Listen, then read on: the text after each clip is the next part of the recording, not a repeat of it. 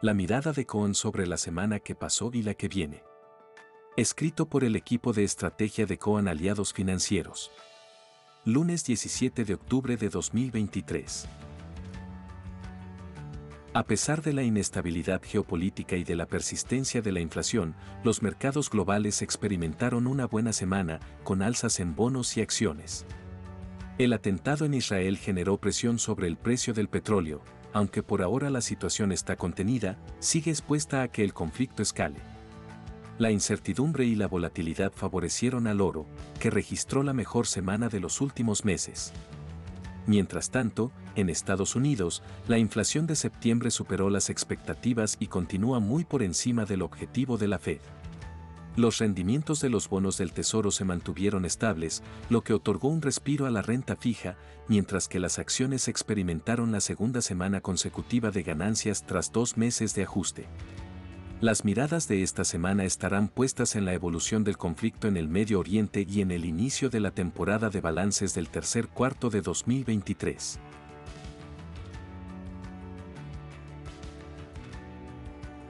Por su parte, en el ámbito local, llegamos a las elecciones generales en un contexto económico y financiero desordenado.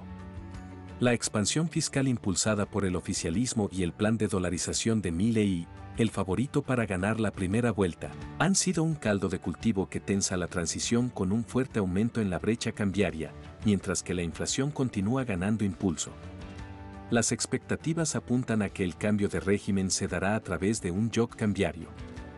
Queda por definir si la dinámica posterior llevará a un entorno desordenado, con altísima volatilidad y en el cual la probabilidad de hiperinflación gana terreno. Llegamos con una brecha cambiaria que supera el 170% y una inflación, aunque contenida, superior al 12% mensual. A solo cuatro jornadas de las elecciones generales, hay muy poco por hacer y mucho por esperar para después del 22 de octubre, cuando se cierren las urnas. Las encuestas indican que habrá balotaje, pero el desenlace sigue siendo incierto. Las expectativas de una transición ordenada y colaborativa han perdido relevancia, y todo señala que debemos prepararnos para meses de extrema tensión, similares a los periodos de crisis. El presente informe es publicado por CONSA.